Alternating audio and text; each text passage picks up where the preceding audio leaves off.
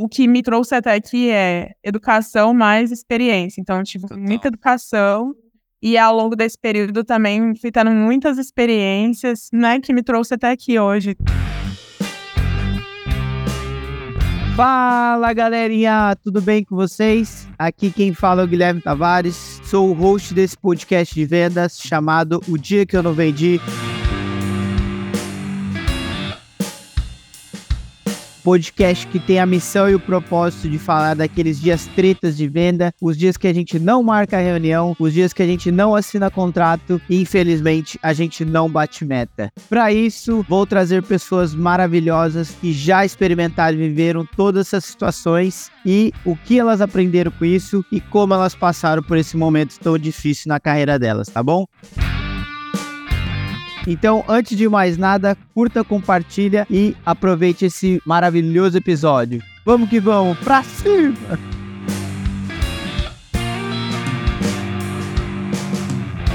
Fala, meu povo amado brasileiro!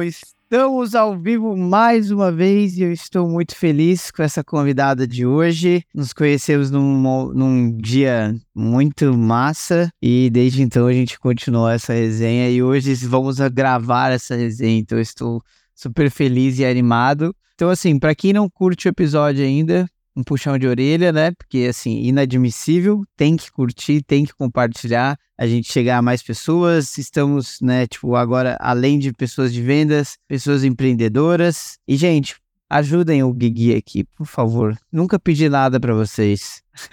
e hoje estamos com a querida Daniele Marques. O palco é todo seu, minha querida. Se apresente, a gente vai contar essas histórias boas aí da vida. Oi, gente. Bom, primeiro queria agradecer o convite, Gui. Muito obrigada. Inclusive, quando a gente conversou para gravar, eu fiquei lembrando do dia que a gente se conheceu. Eu fiquei, nossa, olha, já faz um tempo, né? Lá no Cubo, né? foi, foi lá no Cubo. É verdade. Bom, foi um dia muito. Nossa, aquele dia foi muito bom. Vamos falar sobre isso. Eu sou Daniele Mardes, tenho 29 anos, trabalho com diversidade e inclusão em uma empresa de tecnologia. Fico flertando aí com o mundo do empreendedorismo também, que é um tema que eu gosto bastante. Tem um projeto que se chama Do Silêncio ao Silício, que a gente tem como objetivo levar empreendedores negros para uma imersão no Vale do Silício.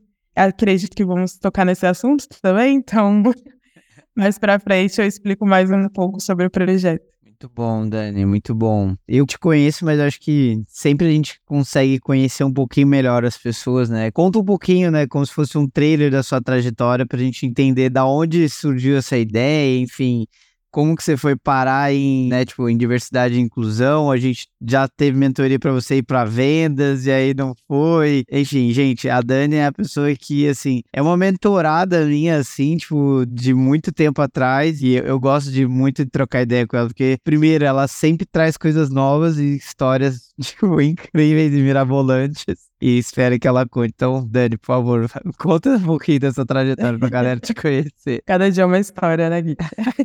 e um cabelo. É, e o cabelo. Bom, eu sou nascida e criada em Ribeirão Preto, interior de São Paulo. É, eu cresci na periferia de Ribeirão e eu gosto de sempre começar contando uma história a partir desse momento, que eu acho que esse momento foi um divisor muito importante, assim, para quem eu sou hoje, o que eu faço. Como eu morava num bairro muito perigoso, meus pais sempre incentivaram muito, é, tanto eu quanto meu irmão, a estudar. Porque era a forma como eles conseguiam manter a gente fora daquele ambiente que era muito propenso para a gente seguir outros rumos. Então, para além dos estudos, a gente sempre estava muito envolvido em algum outro alguma outra atividade, como esporte, alguma atividade artística. Então, eu falo que durante a minha infância eu fiz de tudo: vôlei, balé, jazz, sapateado, é, handball, várias coisas. Quando não, a gente estava em alguma atividade cultural ou projeto social oferecido principalmente pela prefeitura. E aí, reforço aqui a importância dessas atividades, desses projetos sociais que envolvem pessoas de periferia, porque basicamente foi, foram essas atividades que me trouxeram até aqui. É, com 14 anos, eu comecei a trabalhar, ingressei no mercado de trabalho, trabalhando com atendimento. Eu era jovem aprendiz na época, depois passei a estagiária também trabalhando com atendimento, até que eu saí do, do ensino médio, né, sempre trabalhando e estudando. E comecei a me envolver mais com esse lado artístico e foi, acho que um momento também, como eu, fazia teatro na época, então eu trabalhava, estudava fazer teatro, ficava pra rua o dia todo. E era muito momento de escolher qual a minha carreira, né, o que eu ia seguir. E eu sempre tive muita influência da minha madrinha, que é médica, então eu achava que eu realmente ia ser médica, eu tinha certeza que eu ia ser médica e trabalhar em projeto social, que era uma coisa que eu gostava muito. E quando eu cheguei é, nessa fase de escolher, né, estava muito envolvida no teatro e eu acho que o teatro ele te traz uma outra perspectiva de vida, é, não só a relação com o seu corpo, mas com as pessoas e principalmente uma traz um conhecimento político muito grande, né? Porque não dá para falar sobre arte, cultura, sem falar na, no quanto ele desperta e traz a gente para esses movimentos. Então, uhum. quando eu me envolvi com o teatro, automaticamente eu me envolvi com o cenário da cultura. E quando você olha para a cultura no Brasil, não tem como você não ficar puto. Então, Tipo, ia pra rua fazer protesto quando tinha corte de verba, porque eu fazia teatro em uma ação social que era que recebia dinheiro da prefeitura. E quando eles cortaram as verbas, automaticamente afetou as bolsas que eram oferecidas. Então vai pra rua e faz protesto em porta de prefeitura. Mas aí chegou um momento que eu resolvi é, focar no vestibular, então acessei cursinho, fiz cursinho público também oferecido por projetos sociais na minha cidade. Acabei ganhando uma bolsa para estudar. Na época eu tava muito perdida, assim, porque eu acho que quando chega essa fase, né, e aí é aquela, aquela sensação de que, nossa, preciso decidir a carreira que eu vou seguir pro resto da vida. Então. É difícil essa parada, né? Tipo. E às vezes você tem, tipo, 17, na época eu tinha 17 anos. Como que eu vou decidir uma coisa que eu quero fazer pro resto da minha vida, né? Não, e isso que é foda, né? Porque, tipo assim, hoje, por exemplo, eu também escolhi hoje não, trabalho com isso. Acho que é importante a gente ter esse ensino superior, né? Porque é uma questão de relacionamento diferente, né? Do, do ensino médio. Porque o ensino médio ainda você tá na formação com pessoa, ser humano ali. Não que no superior não esteja, mas a questão é que o nível de dificuldade das questões que você né, precisa resolver são maiores, são mais difíceis. É, então tem uma evolução ali de, né, tipo, da comunicação que você precisa ter também com as outras pessoas, né? De tipo, de trabalhar em grupo. Eu, eu concordo contigo que é muito desafiador fazer isso com uma idade tão, né, prévia, assim, da, da nossa vida. Eu sempre falo, por exemplo, que eu queria estar entrando na universidade, talvez, hoje, com a maturidade que eu tenho, que eu teria aproveitado muito mais. Eu já, hoje eu conheço muito mais o mercado. E aí eu acho que tem uma, uma questão. E aí, quando a gente fala para a vida toda, que eu fico pensando, por exemplo, que medicina são seis, oito, dez anos. Então, assim, você vai ficar, tipo, esse período só estudando para depois exercer a função. A administração, no caso, foram. Aí eu entrei em administração, mas a administração são quatro anos. Só que, assim, o que eu comecei a estudar no, no no, no meu primeiro ano de faculdade, não tinha relação nenhuma com o mercado hoje. Assim, a sorte que o coordenador do curso ele mudou a grade e começou a aplicar algumas coisas de tecnologia, startup, porque senão eu não teria essa experiência de ter tido esse tipo de conhecimento na, na universidade, sabe? Mas eu tive. Eu tive um pouco, mas não na proporção que eu precisava. Mas, então, eu entrei na, pelo ProUni, em administração, e eu acho que ali, nesse período, ele aflorou muito algumas questões, é, principalmente raciais, assim, porque eu acho que ali foi o espaço onde eu tive mais contato com racismo direto, sabe? Porque o que eu sinto é que até então, porque eu, eu convivia com pessoas que tinham vivências muito parecidas com a minha. Só que a partir do momento que eu acesso uma universidade de elite, de ponta ali que tá elite, do interior de São Paulo, né? Que Ribeirão é uma cidade muito rica. Eu realmente vi a diferença gritante do que era sair do meu bairro, um bairro de periferia, e ir para um espaço completamente hostil que não tinha pessoas parecidas comigo. Porque eu estudava ainda de manhã, porque eu trabalhava em call continuei trabalhando para atendimento. Então era assim, era uma relação muito desonesta, se for ver, né? Porque eu tava aqui na, naquele espaço, mas quando eu saía de lá, eu voltava para minha casa. E ali na minha casa eu vivia uma outra realidade. Estudando várias coisas que não tinha nada a ver com o meu dia a dia. Até que chegou na fase do TCC, eu não queria estudar, pesquisar nada do que eu via na universidade, porque não, não fazia sentido para mim. E aí um dia um amigo falou assim: Ah, mas por que, que você não pesquisa sobre afroempreendedorismo? E eu falei: Ah, nem faço ideia do que é isso. Ele falou: Ah, pesquisa que você vai gostar. Aí eu falei, tudo bem, vou pesquisar. Eu já tava tão desesperada, porque todo mundo já tinha um tema que queria estudar e eu não tinha, que aí eu resolvi pesquisar sobre o tal afroempreendedorismo. E aí foi uma virada de chave muito importante na minha vida, porque eu comecei a me ver, eu comecei a ver a história da minha família, entender que as pessoas ao meu redor, elas são muito empreendedoras, mas empreendem por necessidade. Por exemplo, minha mãe nunca teve um auxílio, é, um direcionamento de como ela poderia ser uma empreendedora, né? Minha mãe já chegou a cuidar de tipo, 30 crianças dentro da minha casa. Se ela tivesse tipo, um direcionamento, em algum momento talvez ela poderia até ter uma creche até hoje, ou sei lá, uma escola, enfim. Teria desenvolvido Mas... esse, esse negócio, né? Exato. Não, tipo assim, só uma parada, tipo, mais amadora no sentido de, ah, tô ajudando outras mães e pais, assim, né? Tipo, seria uma parada mais profissional, assim, onde, tipo, assim, lógico, eu entendo que tinha um retorno financeiro ali, que ninguém faz nada, assim, é de graça, digamos, mas que poderia ser uma parada mais, assim, de talvez você indo por essa linha, poderia ir numa questão de pedagogia para desenvolver essas crianças, enfim, uma parada mais assim, né? É, eu fico pensando, poderia ter entrado numa universidade, sabe, para aprimorar os conhecimentos. Que minha mãe, na verdade, ela, ela fez um trabalho, é porque hoje em dia ela quase não, não cuida, assim. De vez em quando fica alguém lá em casa, mas ela não trabalha mais com isso. Mas, assim, é até engraçado que às vezes eu ando no bairro que eu morava e as pessoas falam: Nossa, eu lembro da sua mãe, lembro de você. Outro dia uma menina me parou no shopping e falou: Ah, eu lembro de você pequenininha, sua mãe cuidou de mim. Sabe, esse tipo de coisa. Tem umas crianças que. Ah, ela, criança não, né? Porque hoje em dia tá todo mundo grande. e aí ela fala: Gente, não lembro. Então. Há 33 é. crianças também.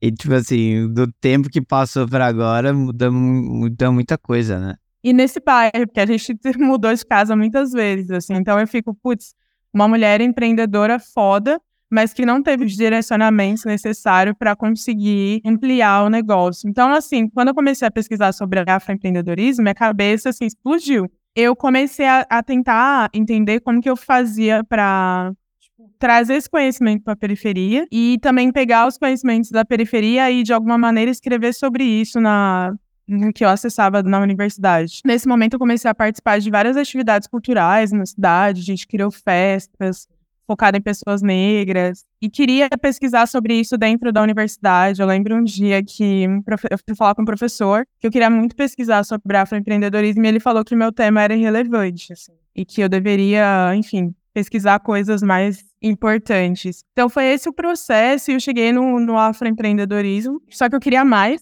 porque eu sou essa pessoa que eu gosto de conhecer, gosto de estudar, e eu resolvi pesquisar na cidade mesmo como que eu fazia para estar com outras pessoas, porque eu entendi que o meu conhecimento, ele estava muito limitado. Foi aí que eu conheci o Núcleo de Empreendedores da USP, que é uma entidade da USP, onde o pessoal se organiza e cria programas de aceleração de startup, um núcleo onde eles dão aula sobre empreendedorismo, criam eventos. E aí um dia eu fui em um evento, e aí eu vi, tipo, tava lá a dona da Sorridente, ela falando como ela construiu o império que é a Sorridente hoje, que tem, no, acho que no Brasil todo. Sim. E aí eu comecei a pensar naquele dia, eu falei assim, gente, mas eu não quero ficar sentada aqui ouvindo essas pessoas falarem, eu quero fazer parte desse núcleo. Só que eu não era aluna da USP. E aí eu enchi tanto o saco da galera, tipo, tanto, que aí no final eles abriram o processo seletivo para todo mundo.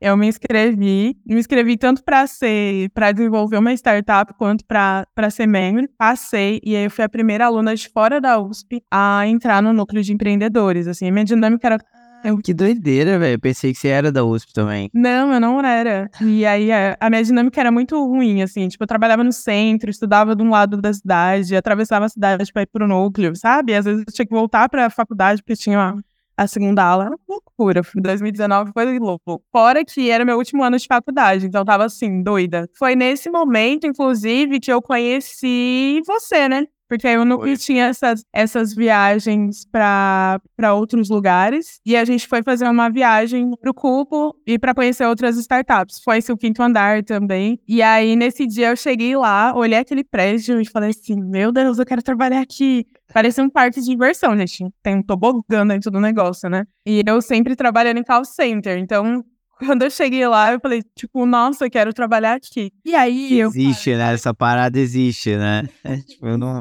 Me contaram, eu não acreditei, mas real, ela existe. Eu fico, nossa, eu, eu não, toda vez. Eu, hoje em dia eu já acho, eu já tenho uma outra opinião sobre isso, mas na época eu ficava assim, gente, é real, assim. É, eu vi, eu vi a mesma coisa, assim, tipo, velho, sério mesmo que tem, vocês têm, tipo, é que isso lá no cubo, eles só serviam cerveja após as 18, né? Mas tinha os outros coworking lá, o work da vida, que serviu o dia inteiro, assim. Então, imagina. Velho, não, é possível. E essa época foi bem o auge, assim, né? Tipo, quando a gente viajou, tava várias startups recebendo aporte, quinto andar. É verdade. Então, primeiro a gente conheceu a Kenobi. E eu fiquei, não, não é possível que esses adultos usam tobogã, pois eles usam. Eles adoram. Sabe?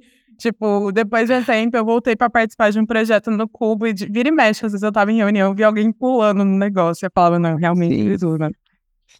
é, e aí, nesse dia, eu lembro que a gente trocou contato e eu fiquei, tipo, não, vou vir trabalhar aqui. Nossa, tipo, você da mentoria, que era mentoria, foi muito isso, né? Foi. A gente conversou e, tipo, eu tava querendo muito sair. Eu já tinha tido experiência de trabalhar com vendas, mas eu queria muito sair do atendimento. Então, eu falei, Gui, quero umas mentorias aí de de vendas, porque eu vou trabalhar com vendas. E nesse dia também, a gente foi no quinto andar e chegou lá também, eu, tipo, eu saí falando com várias pessoas. E aí eu troquei contato com uma menina e ela falou: não, a gente tá sempre abrindo vaga, por exemplo, é, tipo, saiu um aporte agora, então pode ser que logo a gente comece a contratar. E eu falei assim: não, quero trabalhar aqui. E eu me inscrevi no processo seletivo para uma vaga de marketing, tava completamente perdida, assim, eu só queria sair da faculdade com emprego. Me inscrevi para uma vaga de marketing, a menina veio e falou assim: olha, você não tem experiência, mas gostamos muito do seu currículo, eu tenho uma vaga para atendimento. Aí eu fiquei assim: nossa, não acredito que eu vou voltar para atendimento.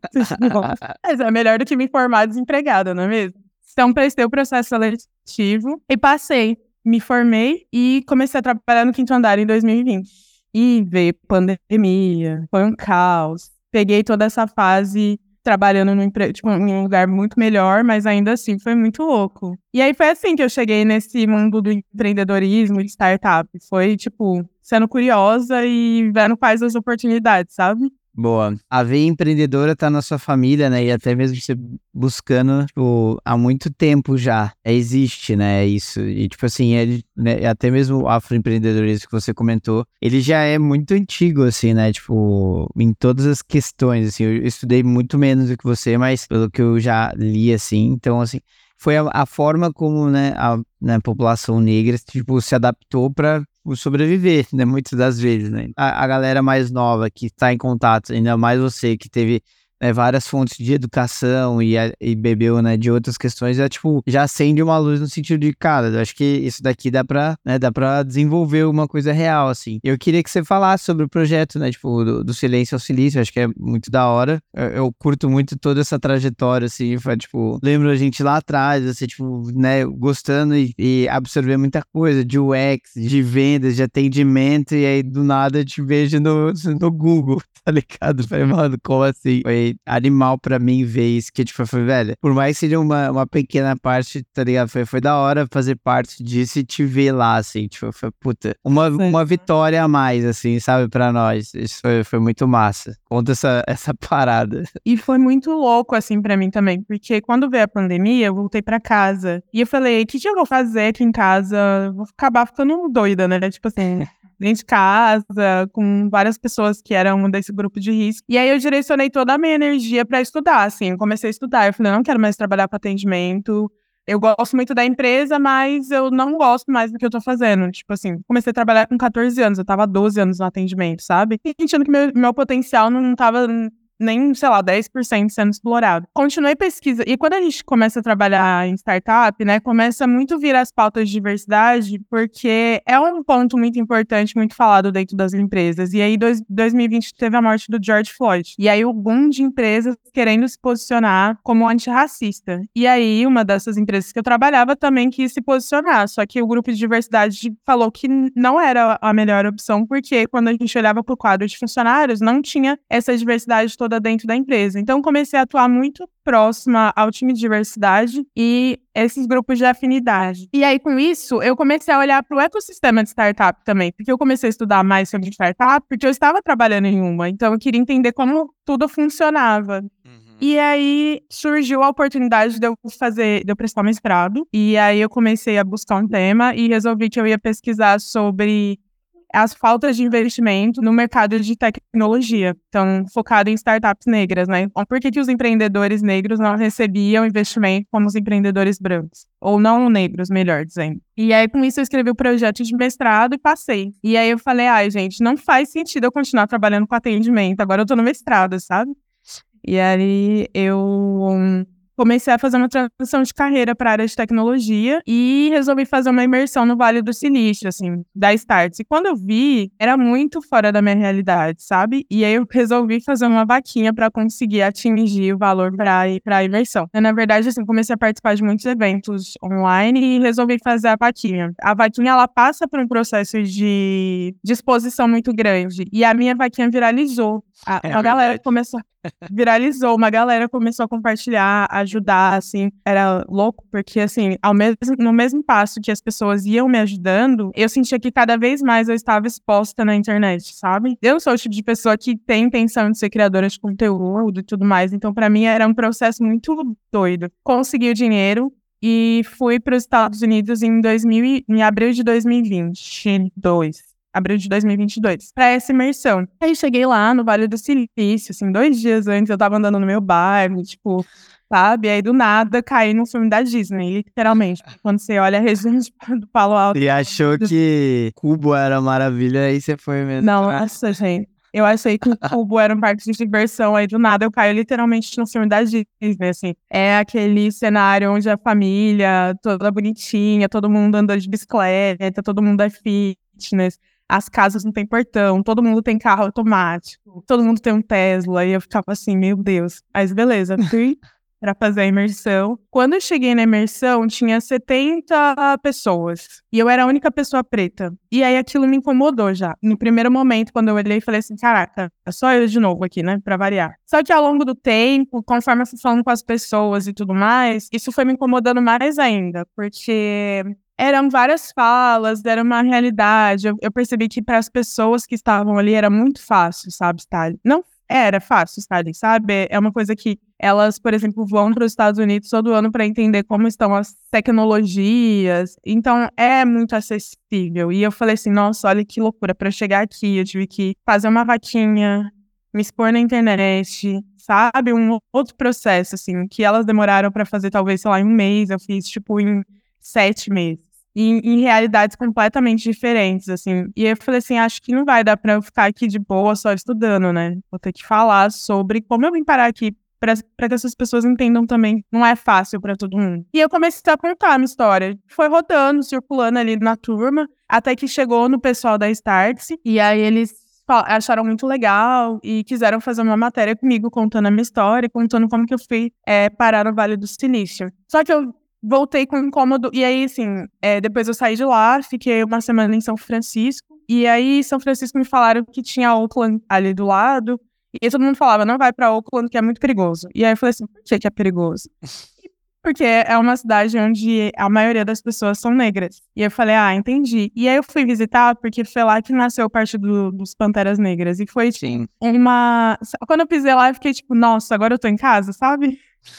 Aí eu me senti em casa. E aí, mas eu, eu, voltei com aquele incômodo, sabe? Quanto é completamente diferente os cenários. E fora a quantidade de informação que a gente acessa, então é carro andando sozinho, é a galera, tipo assim, enquanto a gente tá criando tecnologias de sobrevivência dentro das comunidades, a galera tá falando sobre, sei lá, o foguete que vai para Marte, sabe? É um universo paralelo. E ao mesmo tempo eu ficava pensando novamente, como que eu faço para essas informações chegarem para as pessoas que estão próximas, porque elas só vão sentir o impacto disso, mas elas não estão participando das decisões. Tipo, será que é relevante para a gente mesmo ter um foguete? Sei lá, ir para o espaço? Ou será que é importante a gente criar tecnologias que realmente impactam a, a, vida das pessoas. Porque a gente tem um processo de automatização acontecendo, e isso é um fato. Basta isso aí no mercadinho, você vai ver. Sim. Só que é isso. É, ali é um posto de emprego de provavelmente uma pessoa de origem mais humilde. Então a gente só vai, ao longo do tempo, sentindo os impactos. Ao mesmo passo que vão surgindo novas oportunidades. A gente tem um mercado de tecnologia completamente defasado, não tem pessoas para trabalhar. Só que o quanto também a gente está incluindo essas pessoas que estão aqui na base para entrar no mercado de tecnologia, visto que a gente está num processo de acabar com determinados empregos. Então, assim, eu voltei com esse, assim,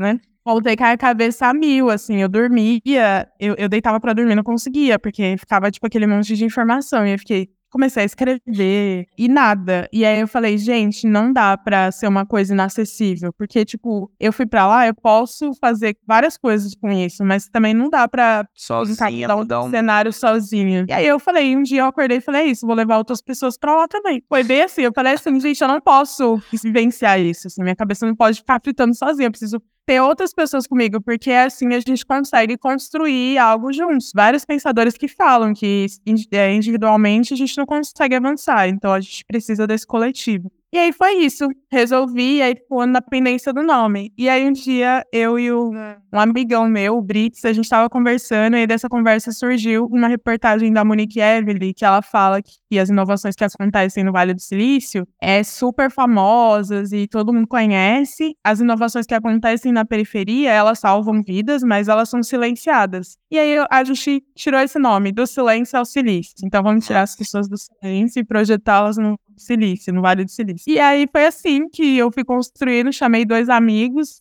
e foi que foi. E aí em janeiro a gente abriu as inscrições, começou, explodiu, assim, saiu em várias mídias, foi um processo muito louco.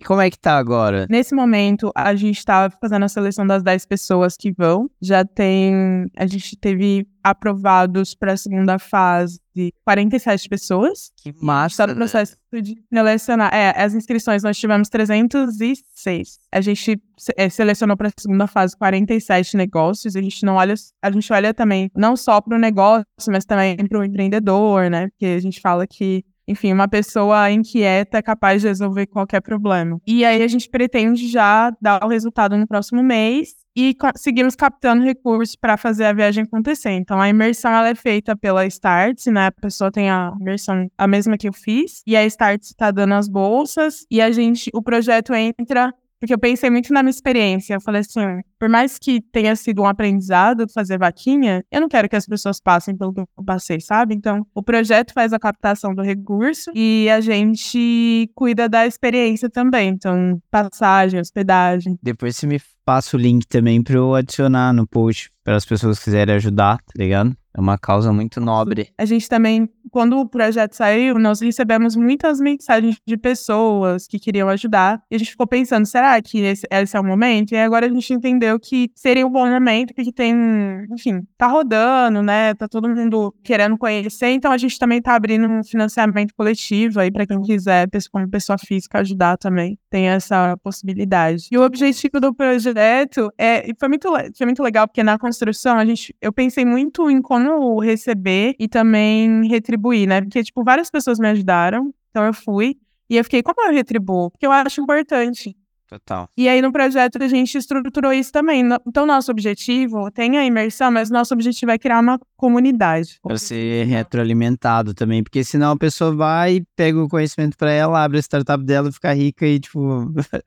e, é, e aí não é esse o imaginário, a gente, inclusive a gente quer romper isso. Então todos os empreendedores selecionados, eles vão para o Vale do Silício e ao retornar, eles têm como pré-requisito mentorar um empreendedor da periferia que esteja ou queira empreender no setor de tecnologia, então queira criar startup. E aí a gente vai fazendo um ciclo que se retroalimenta. Espero que o projeto tenha muito dinheiro para levar muito os empreendedores, que eu acredito muito, assim, o que eu, o que eu vejo, pensando na minha experiência, é que o que me trouxe até aqui é educação mais experiência. Então, eu tive Total. muita educação e ao longo desse período também fui tendo muitas experiências, né, que me trouxe até aqui hoje, que me permite trabalhar com o que eu quero, que eu consegui sair do atendimento, hoje trabalho com diversidade e inclusão, mas é muito importante, né? Tem algumas pessoas que eu, que eu leio muito que falam muito sobre a importância de você andar com pessoas melhores que você. Então, Sim. Ao longo dessa trajetória, eu fui vendo a importância de mudar. Melhores. Não,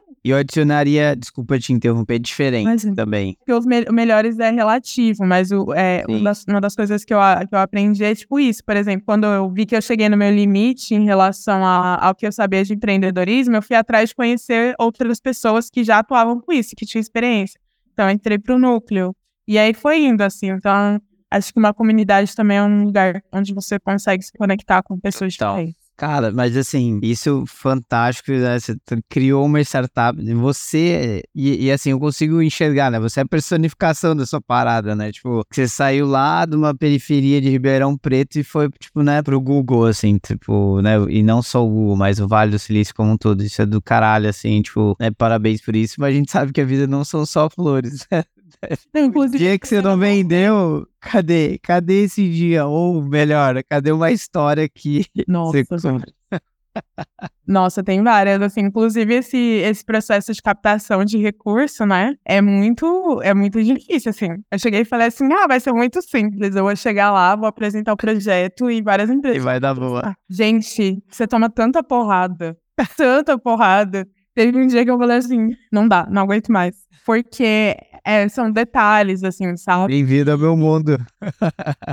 não, e é isso, você monta uma proposta, aí você vai lá, apresenta, a pessoa, ai, mas acrescenta não sei o quê. E eu fico, pra quê? E aí foi isso, eu acho que, assim, tenho outras experiências, assim, é, mas eu, eu acho que eu vou falar sobre esse processo mesmo do projeto de captação, porque para mim, é, na minha cabeça, no meu mundo, era muito fácil, assim, sabe? Tipo assim, é isso, quero levar empreendedores, várias empresas estão falando sobre a importância de diversidade, estão falando sobre várias coisas.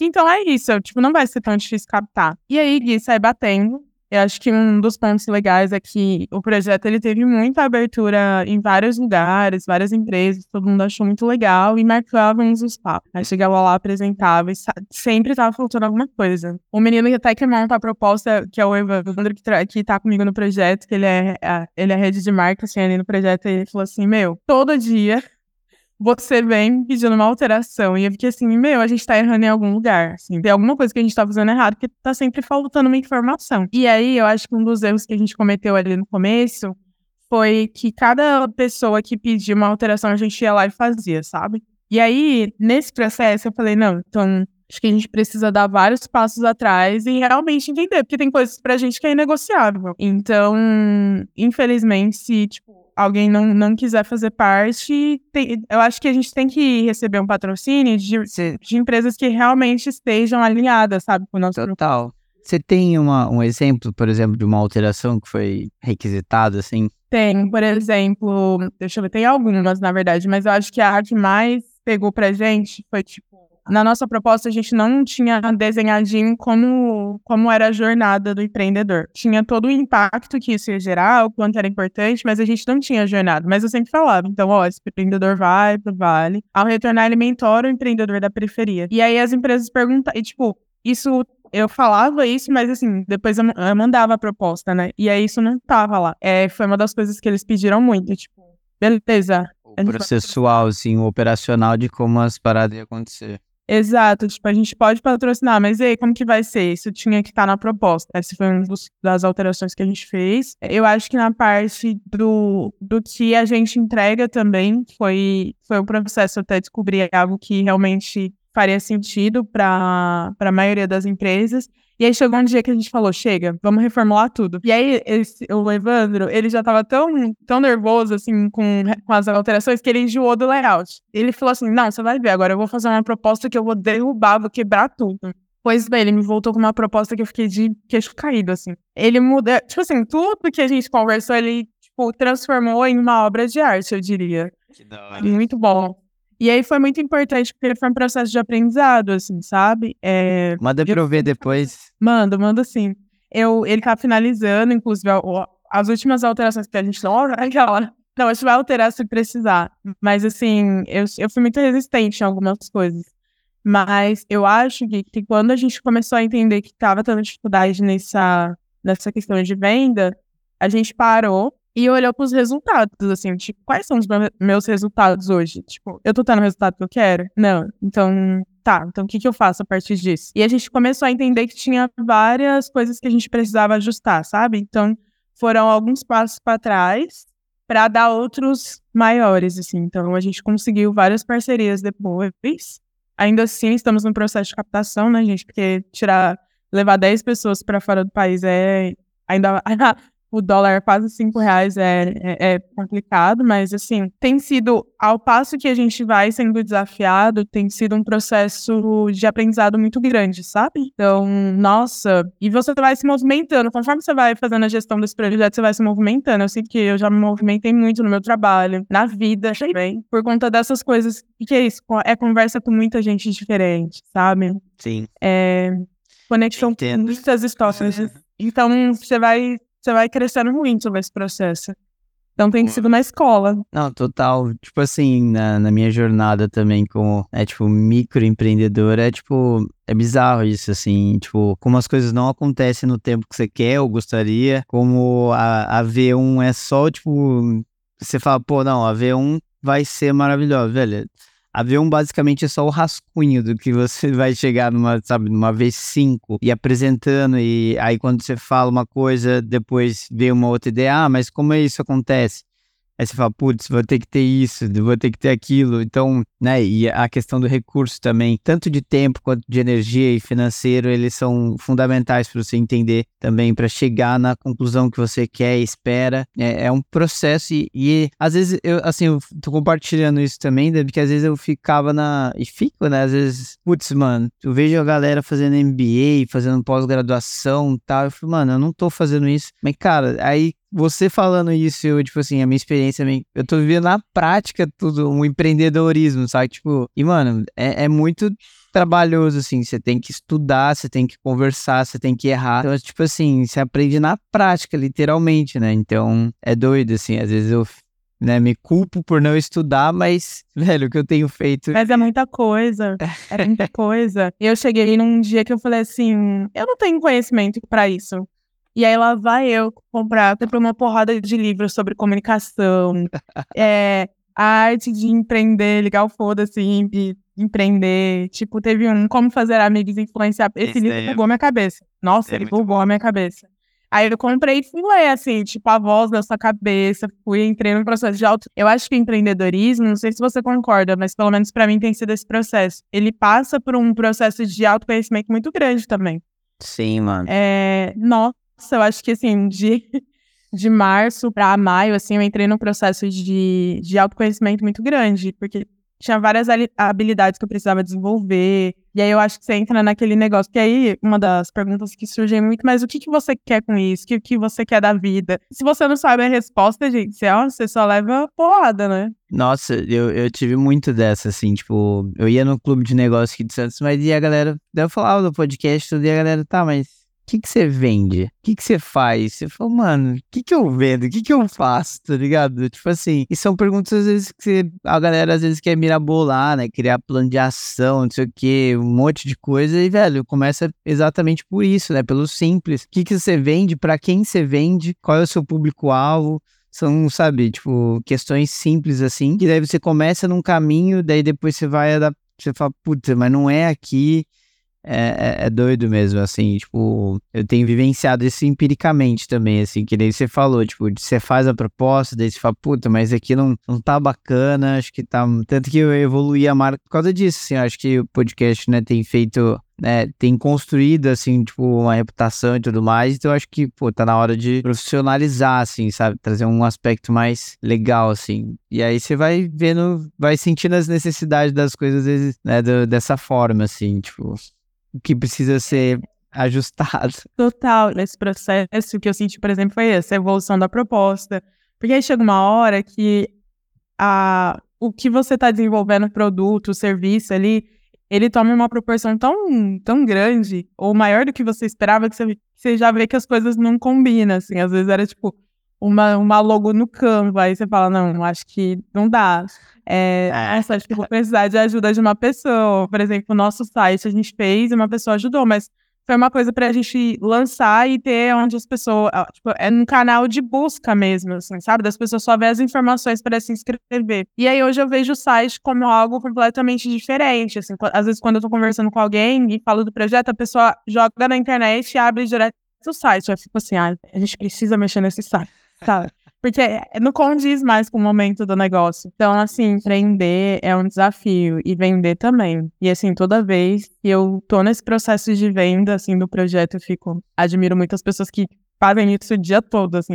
e olha, e é muita gente diferente, assim. A postura da pessoa, né? A forma como a pessoa. Tem gente que é super interessada, tem gente que tá mexendo no celular, que tá revirando o olho, assim. Então, como se manter focado e centrado quando parece que a pessoa tá cagando pra você, sabe? É, Esse é um outro desafio. Eu aprendi que aí você tem que trazer o elefante branco pra sala, assim. Tá tudo bem? Tá acontecendo alguma coisa? Tipo, essa conversa aqui é importante para você? Enfim, porque, meu, é, é, um desrespeito, né? Tipo, então, assim, se é um desrespeito, eu acho que tá tudo bem você também chamar uma atenção ali no sentido de tá acontecendo alguma coisa aqui que a gente não tá sabendo, não estão percebendo, pra também trazer esse desconforto pro outro lado, né? Porque, tipo assim, ambas as pessoas têm tempo e tempo de cada um é de cada um, né? Então, assim, se você não tá interessado, alguém mandou você ir naquela reunião, tá tudo bem também falar, olha, gente, né, fui posto aqui nessa reunião sem um alinhamento prévio, preciso entender o que que se trata, enfim. E aí acho que pode ser construído uma melhor forma de relação, né? Muito bom, Dani. Muito bom, velho. Muito foda essa conversa, eu tô curtindo demais. Eu queria que você compartilhasse com a galera também algumas dicas práticas que você fez, assim, você falou, né? Contou algumas várias, mas assim, pra gente resumir elas, assim, pra compartilhar também pra galera. Dicas práticas que você faz, assim, para melhorar a sua performance e que, que te ajudam. E eu tô no momento agora, depois de ter lido o livro de como fazer amigos influenciar pessoas, que eu tenho tentado aplicar. Em alguns lugares eu falho miseravelmente, porque tem gente que às vezes eu falo, não, é impossível, tipo, é impossível me colocar no lugar dessa pessoa, é impossível ter uma conversa, assim, sabe? Mas no livro ele fala muito sobre o quanto as pessoas, de modo geral, elas gostam de falar sobre elas, né? Então, tipo assim, Sim. pode o mundo tá acabando, sei lá, né? A gente viu aí recentemente vários desastres acontecendo, mas a gente vai estar sempre focado nos nossos problemas. Então, tipo assim, parece que o meu problema é muito maior do que os problemas do mundo, de modo geral. Sim. E aí eu tenho. Sempre fui uma pessoa que, nos ambientes ali, com amigos e tudo mais, eu sempre falei muito. E agora eu tenho tentado me colocar num lugar de escutar mais, sabe? De ter uma escuta mais ativa. E aí eu acho que quando a gente faz esse movimento de sair da pessoa que sempre fala para a pessoa que escuta, a gente começa a perceber várias coisas. Uma delas é que, tipo assim, as pessoas sempre demonstram quem são desde o começo. Porque, tipo, se você começa a observar todos os sinais que ela, que ela demonstra, depois de um tempo você fala, nossa, me decepcionei com essa pessoa. Não, ela sempre fica assim. Você que não prestou atenção. Então, assim, mas eu tenho escutado mais, é, muito porque é isso, assim, acho que a partir do momento que eu escuto, eu consigo entender realmente a necessidade da, da, da pessoa. Eu, eu me coloco mais à disposição. Outra coisa que eu tenho tentado fazer muito é reconhecer mesmo o que as pessoas fazem. Então, eu tive um desafio ontem de uma situação no meu trabalho, assim, que eu me senti muito atravessada. E aí eu falei assim, nossa, eu vou ter que dar um feedback nessa pessoa, sabe? E eu não queria. E aí eu esperei passar, escrevi realmente o que eu queria falar, deixei o sentimento, tipo, eu poderia ter falado ontem, só que eu resolvi falar hoje. E foi uma conversa super legal, porque aí eu entendi, por exemplo, nesse feedback, que não é em relação, não tem nada a ver comigo, não é sobre mim. O jeito dessa pessoa, tipo assim, é uma pessoa que, que tá acostumada com um ritmo de trabalho diferente do meu. Só que imagina se ontem eu tivesse mandado a mensagem, a mensagem cheia de, de sentimentos não tão legais, assim. E aí foi isso, foi uma conversa super legal que eu acho que a gente se conectou muito mais do que antes, sabe? Mas... E isso não teria acontecido se eu também não tivesse me colocado nesse lugar de escutar, de me colocar à disposição, de perguntar se a pessoa estava precisando. Esperar também, né? Tipo, acho que sair do emocional, ir pro racional, absorver exatamente tudo o que aconteceu e, tipo, transmitir a mensagem. E, e, quando você dá o feedback, você tá dando, né, tipo, a oportunidade da pessoa se desenvolver, né? Porque, tipo, é isso que você falou, às vezes beleza, às vezes ela já tá fazendo isso com muito mais outras pessoas, mas ninguém falou, e todo mundo tá incomodado, mas, porra, tipo assim, como é que a pessoa às vezes vai saber, sendo que ninguém nunca falou, sabe? Tipo, é foda, né? Eu tenho percebido muito, assim, principalmente como agora eu atuo muito próximo a galera de desenvolvimento de pessoas. Eu falo, meu, tipo assim, a pessoa não tá se desenvolvendo, só que você nunca falou pra ela, você nunca deu um feedback e você quer que ela adivinhe, sabe? Mas em alguns momentos eu já me coloquei como essa pessoa, tipo, que ela não percebeu, sabe? Não, e realmente, às vezes você tá num outro ritmo. Enfim, e, e uma das coisas que eu, eu acho que é isso, né? Esse negócio de esperar, eu tenho, eu, eu faço muito isso. Eu tenho um grupo comigo mesmo. E às vezes eu tô, quero dar uma resposta pra alguém, eu vou lá, escrevo e mando pra mim mesma e deixo lá. E aí, porque antes eu era assim, você mandava uma mensagem, já respondia do mesmo jeito, assim, voltava do mesmo jeito pra você. E aí depois eu ia. Já é pior, né? Até pior, já teve situação tipo, de eu voltar e ler e falar, nossa, essa resposta que eu dei não tinha nada a ver uns dias depois. E agora, né, nesse novo movimento, eu fico, nossa, gente. Quem te viu, que te venda, Dani. Olha só. né? Ah. Então, acho que isso é, que é o que eu tenho feito agora. Mas é isso. Em alguns lugares isso falha muito. Ah, Acontece. E- São seres humanos, né? Seres que falham. Acontece. E eu acho que, só acrescentando um outro ponto que surgiu muito, inclusive de um, um feedback que eu recebi, que até segui um texto sobre isso no LinkedIn, não achei que as pessoas iriam se conectar e elas se conectaram, assim, mas eu percebi essa semana que eu tenho muita dificuldade de pedir ajuda. Isso, isso é um problema, sabe? Eu, né, te contei agora um pouquinho do, do momento atual que eu tô vivendo, mas essa minha experiência, ela passa muito por pedir ajuda, porque você passa por um processo onde você precisa das outras pessoas. E eu sou muito assim, eu não vou pedir, não quero incomodar, estou me sentindo humilhada por ter que pedir pra alguém fazer isso, porque eu deveria conseguir fazer, sabe? E aí, essa semana eu recebi tanto feedback desse no meu trabalho, que a minha chefe falou assim, mas faz tempo, assim, tipo, você não costuma pedir ajuda, né? Eu só entrego, assim. Mas às vezes tem algumas entregas que são pesadas, assim, sabe? É muita coisa pra fazer. Comecei a pensar, porque minha amiga tinha me dado esse feedback também. Eu falei, nossa. E eu fui ver que não, assim, eu sofro é, antes de pedir ajuda pra alguém. Esse ainda não tô tentando aceitar, mas eu acho que é um, um outro ponto também. Eu já, já trouxe clareza, né? Acho que é um ponto importante, você já trouxe clareza pra essa questão, né? Tipo, cara, preciso pedir mais ajuda, assim, né? Tipo, e isso tá relacionado com orgulho também. Acho que tem, né, na sua questão, tem várias outras camadas ali de, né, de tipo, social, econômico, falando assim, tipo, né, uma mulher. pre- Tivemos que dar conta de tudo. Exato, e aí você fala, mano, como eu, sabe, o que que vão achar de mim se eu pedir ajuda, vão me, sabe, vão me rebaixar. E, cara, é melhor às vezes pedir ajuda e, tipo assim, né, ser humilde e reconhecer que você não sabe, do que às vezes retrabalhar uma questão, né, então, mas isso tá muito correlacionado a essa questão, de, tipo, que eu acredito que isso é um comportamento que dá pra ajustar, mas muito associado com isso que a gente tá falando, né, de, tipo, do seu histórico, assim, né? do- de todo o contexto. Mas isso é uma ótima, é um ótimo ponto pra todo mundo que tá ouvindo a gente, Dani. Pedir ajuda é, não vai te colocar, sabe, em lugar menor nenhum, assim. Tipo, e se a pessoa que você pediu ajuda, ela foi babaca com você, cara, não pegue isso pra você. Tem pessoas que são orgulhosas, falam, nossa, como é que você não sabe disso? Tipo, né, como se fosse óbvio, mas assim, o óbvio tem que ser dito. Não nasceu sabendo de tudo, então assim. Eu já fiz várias e faço várias perguntas idiotas ainda. E, aliás, não existem perguntas idiotas, tá, gente? Pergunta ruim é pergunta não feita. Ponto. Então, tipo, perguntem peço ajuda pra todo mundo, assim. Que isso é melhor pedir ajuda e fazer bem feito do que não pedir ajuda e fazer tudo errado e ter que fazer de novo. Aí sim acho que você vai estar no lugar que, tipo, cara, por que, que você não pediu ajuda? Ah, porque, enfim, entendeu? Então. É,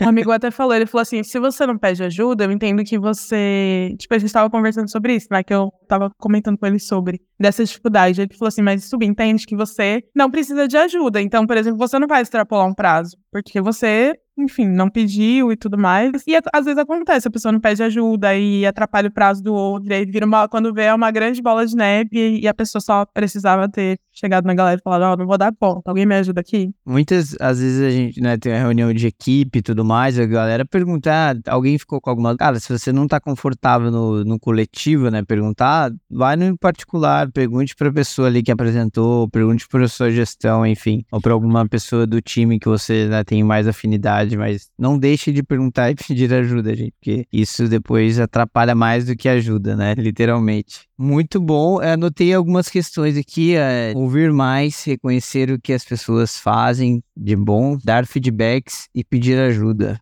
Muito bom, ótimas dicas práticas. E culturais, Dani, já anotei o livro que eu preciso comprar e ler esse livro também. Como fazer amigos e vai ser ótimo. Ele, ele traz muitos exemplos, inclusive, de pessoas que vendiam, assim, sabe?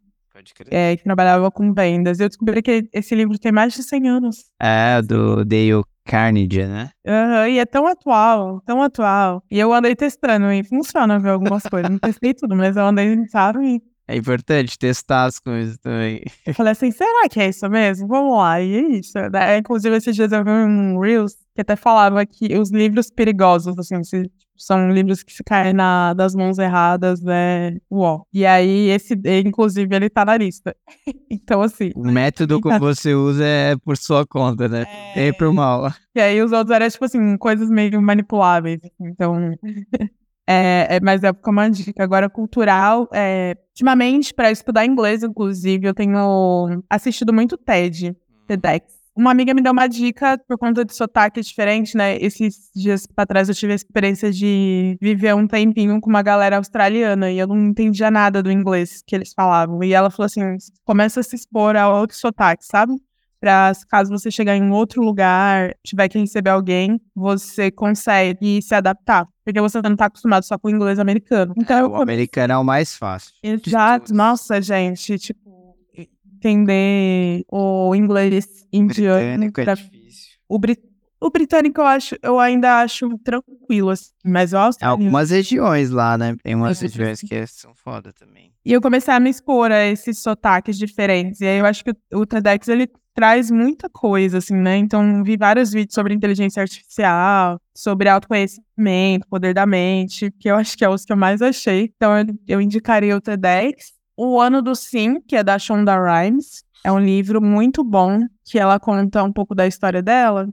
E ao longo da história ela fala como ela é uma pessoa muito fechada, num, não gostava de se abrir. E aí, quando ela começou a falar assim, várias transformações na vida dela é, foram acontecendo, né? Então, uma mulher negra que tinha várias séries, mas, assim, tipo, todo mundo conhecia as séries dela, mas não conhecia ela. E eu li esse livro durante a pandemia e eu comecei também a falar, assim, vários.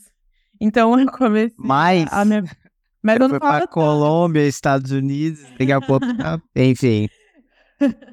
Mas eu senti, Gui, que, por exemplo, pra minha vida profissional,gia muito, sabe? E uhum. aí, durante a pandemia, eu comecei a me abrir mais, assim, falar, aceitar mais convites e tudo mais, para participar de lives, coisas desse tipo, que eram coisas que eu não fazia. A vida mudou muito, e no livro ela fala sobre, sobre isso, né? O quanto é difícil para as mulheres negras ocuparem esse lugar. Quando você começa a falar sim para as oportunidades, automaticamente várias outras chegam. Então, esse foi um livro bem importante. Massa. Anotei aqui também. Qual que é o nome dela? Shonda Rhimes. Ela escreveu Grey's Anatomy, How to Get Away with Mother. Shonda Rhimes. Várias, é, é, várias séries famosas. Mas é isso, as pessoas conhecem a série e não conhecem tanto ela. Mas é porque é isso, ela começou a, a aparecer mais agora, sabe? Dani, pra gente fechar, você falou várias frases que eu anotei aqui que poderiam estar, mas eu não sei, eu quero te perguntar uma frase do post-it. falar essa da Maya Angelou. Mas não é uma frase de post-it, mas tudo bem. Pode falar mesmo assim? Pode. É. A frase é, é sua, é. Ela fala assim: Maya Angelou é uma escritora americana que eu gosto muito também. Tem vários livros lindos. E uma frase que me impacta muito é que ela fala que coragem é a mais importante de todas as virtudes, porque sem ela nós não podemos praticar nenhuma outra virtude com consistência. É, e aí eu tenho percebido isso muito no, no dia a dia, né? Que quando a gente tem coragem para fazer as coisas, novas possibilidades vão surgindo, mesmo que essa coragem seja muito desafiadora, né? E eu acho que sem coragem a gente não consegue praticar nenhuma outra virtude realmente com consistência, né? Vejo muito em coisinhas pequenas até. Tal coisa me incomoda e, e eu não tenho coragem para mexer naquilo é, e não, não mantenho uma consistência, isso não. As coisas não vão se movimentar, sabe? Então essa frase é algo que, que mexeu bastante comigo. Muito bom. E eu acho que é isso, assim, eu acho que, acho que o que diferencia muitas pessoas enfim, né, óbvio que tem vários outros fatores, mas eu acho que um deles é ter coragem de fazer algumas coisas, assim. Então, sempre olhando para o meu recorte, assim, eu vejo que as mulheres negras que eu admiro, os pensadores, enfim, escritores, são pessoas que têm muita coragem. Então, essa faz muito sentido, assim. O quanto é importante a gente ter medo, acho que o medo, até um determinado importante. ponto, ele é importante, mas se você tem coragem para fazer as coisas, é, é com medo mesmo, né? Exato. Então... Muito foda. Muito bom. É isso, Dani. Que foda, velho. Obrigado demais pelo seu tempo, pela resenha. Anotei muita coisa. Conversa fantástica. Acho que as pessoas devem ouvir, porque Tem muito conhecimento aqui, muito bom. Parabéns pela trajetória e parabéns pela coragem, né, de aplicar tudo isso também e fazer as coisas andarem. Gui, muito obrigada, muito obrigada pelo convite. Fico muito feliz de estar aqui como convidado, né? Meu mentor aí, gente, olha que Merecido. privilégio. Amém, privilegiadíssimo. Muito obrigada pelo convite. Depois eu passo os links, o Gui vai colocar, é, acho que na descrição, né? Eu passo os links Sim. do projeto para quem tiver interesse. Demorou, gente. Obrigado. Esse foi mais um episódio. Vamos que vamos, pra cima. Fala galera, meu muito obrigado para você que ouviu até aqui e um agradecimento especial também para todas essas pessoas maravilhosas que fazem esse projeto acontecer. Eu, como host e produtor desse podcast, Guilherme Tavares, editora de áudio Caroline Castilho e editora de imagens Isabela Santos. Demorou? Muito obrigado, valeu!